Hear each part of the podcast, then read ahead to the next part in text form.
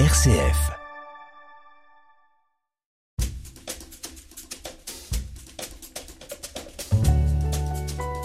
L'entretien de la semaine, Thierry Lyonnais. Tous ceux qui ont eu la chance de voyager en Italie, entre Mantoue et Rome, et notamment en Toscane, ont certainement rencontré des sites ou des objets étrusques. On pense aux magnifiques peintures murales des tombes de Tarquinia ou de cette sculpture filiforme, l'Ombra della Sera, qui inspira Giacometti pour ses sculptures. Mais ce peuple étrusque, qui a profondément influencé les Romains et qui a disparu au 1er siècle, est mal connu. Marie-Laurence Hack, bonjour. Bonjour. Vous êtes professeur d'histoire ancienne à l'université Jules Verne de Picardie et spécialiste de la civilisation étrusque.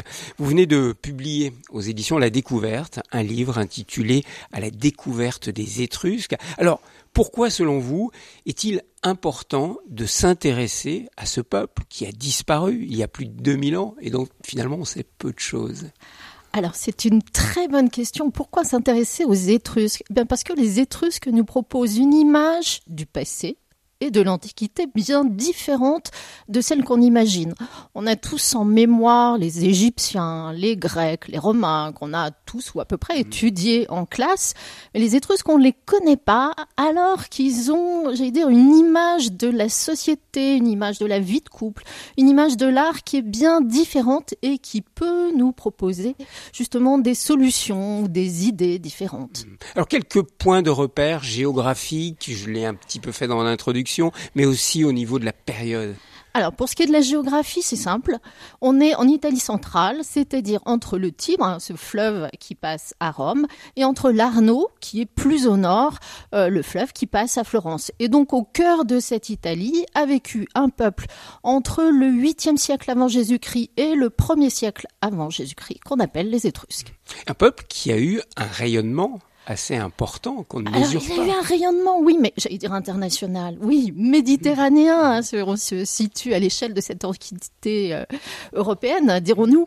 Il a rayonné dans toute la Méditerranée. Alors évidemment en Italie, et il a rayonné en Italie jusqu'à Rome, puisque les Étrusques ont régné sur la ville de Rome.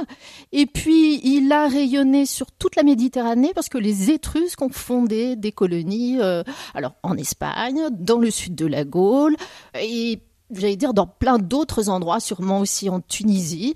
Et donc, c'est pourquoi il a rayonné dans mhm. toute la Méditerranée. Mais alors, pourquoi est-ce qu'on parle si peu d'eux? On parle toujours des Romains, des Romains. Les Romains les ont étouffés, euh, digérés. Qu'est-ce qu'il faut dire? Et on peut dire, oui, le, mot que vous employez, digérer, et finalement est bon. Euh, je pense que l'image de la digestion, euh, je n'y avais pas pensé, mais c'est une très bonne image. Ils se sont nourris énormément finalement des Étrusques. Euh, les Romains ont à la fois vaincu les Étrusques et puis les ont assimilés, c'est-à-dire qu'il y a eu des négociations d'élite à élite hein, entre aristocratie romaine, aristocratie étrusque, et finalement cette Étrurie, qui est donc l'équivalent aujourd'hui de la Toscane, un petit peu du Latium, un petit peu de l'Ombrie, est devenue romaine, j'allais dire en deux ou trois siècles. Hein.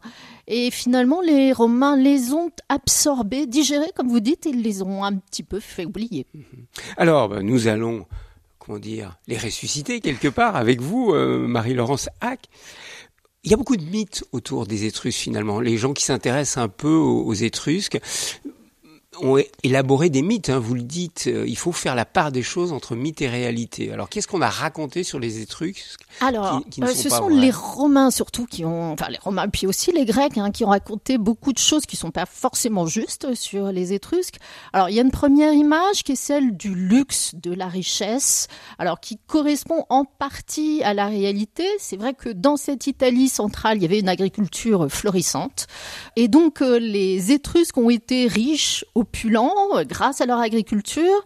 Ils ont aussi beaucoup travaillé la métallurgie, donc ils ont exporté un certain nombre d'objets, parfois des objets de luxe, et ils ont commercé avec d'autres peuples de la Méditerranée qui eux aussi avaient un certain niveau de vie.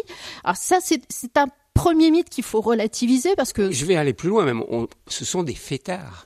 On les présente comme des, fêtards. Des euh, banquets, parce qu'on a beaucoup d'images de banquets, de danses, de fêtes. Oui, oui, oui. C'est ce qu'ils ont montré d'eux. Est-ce que euh, c'était le quotidien? Ça, c'est une autre question. Ceux qui avaient les moyens de profiter de cette richesse, hein, de cette agriculture, enfin, du moins des produits de cette agriculture, c'était évidemment les plus riches. Et donc, on a des scènes, des fresques à Tarquinia notamment, qui sont magnifiques. On voit des couples en train de banqueter, ils sont magnifiquement habillés, ils se regardent, ils ont l'air de profiter de la vie. Ils ont parfois des gestes de tendresse euh, l'un vers l'autre quand il s'agit de, de couples. Et ils sont enterrés l'un à côté de l'autre sur les tombeaux. Alors, enterrés ou incinérés, ça on pourra y revenir, mais ils sont dans, dans ces tombes qui sont magnifiques, euh, qui sont assez vastes, euh, qui sont colorées, décorées. Bon, mais ce qu'on voit, c'est juste une toute petite partie de cette population mhm. étrusque. Il y avait sûrement beaucoup de populations qui n'avaient pas euh, qui travaillaient qui pour permettre aux autres de faire la permettre à d'autres de faire la fête. C'est universel. Et alors la place des femmes, parce que là aussi on a beaucoup fantasmé sur la place des femmes chez les Étrusques. Alors en effet, il y a un fantasme sur euh, la place de la femme étrusque. Pourquoi? Parce que on voit cette femme étrusque sur ces fresques étrusques dont vous parliez.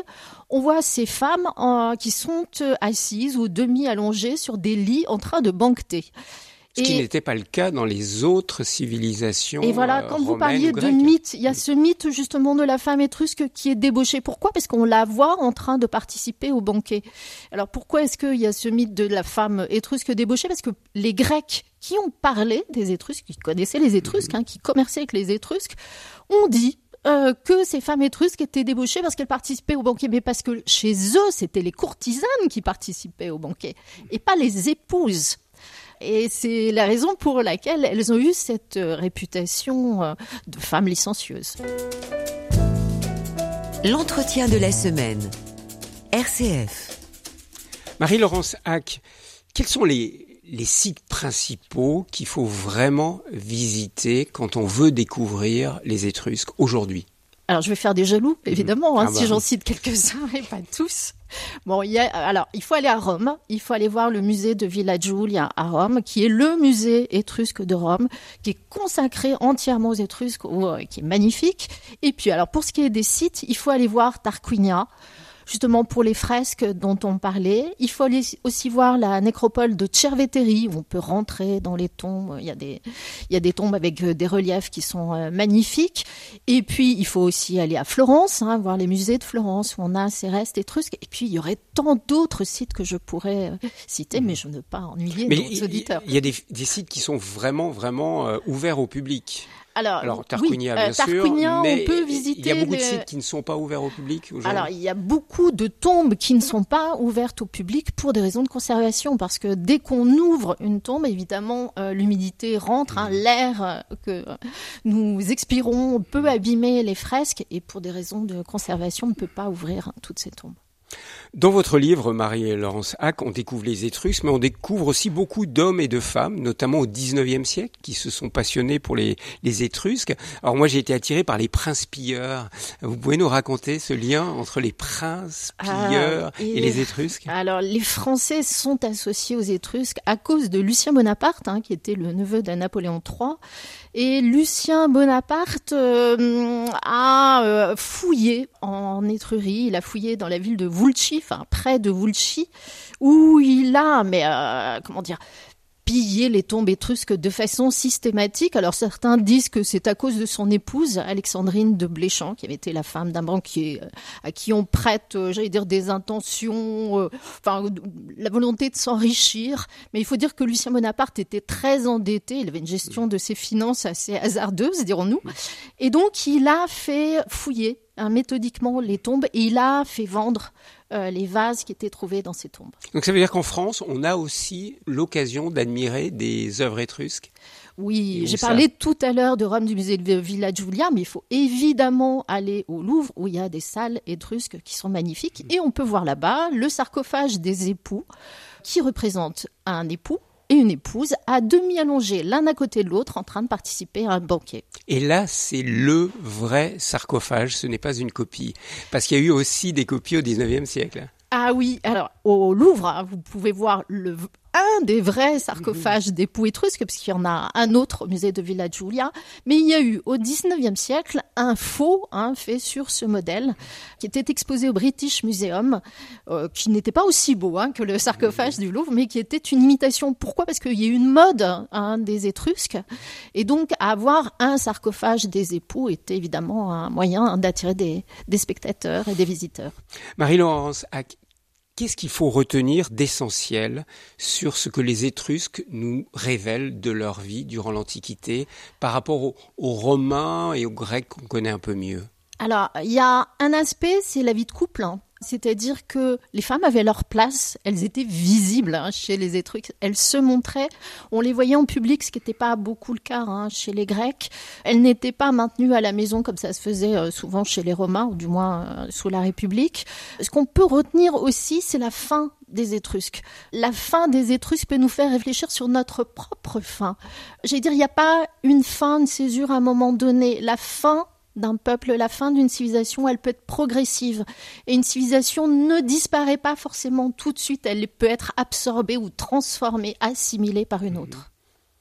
En tous les cas, merci de nous faire découvrir ces Étrusques. Je renvoie à votre livre, à la découverte des Étrusques. C'est un livre qui non seulement nous parle des Étrusques, mais aussi d'hommes et de femmes qui ont eu leur vie transformée par les Étrusques. Ça a été votre intention, hein, vraiment Oui, je m'intéresse à la fois aux Étrusques et à ceux qui ont étudié les mmh. Étrusques. J'allais dire, euh, leur histoire est aussi intéressante que celle des Étrusques. Et ils ont changé un peu votre vie, les Étrusques?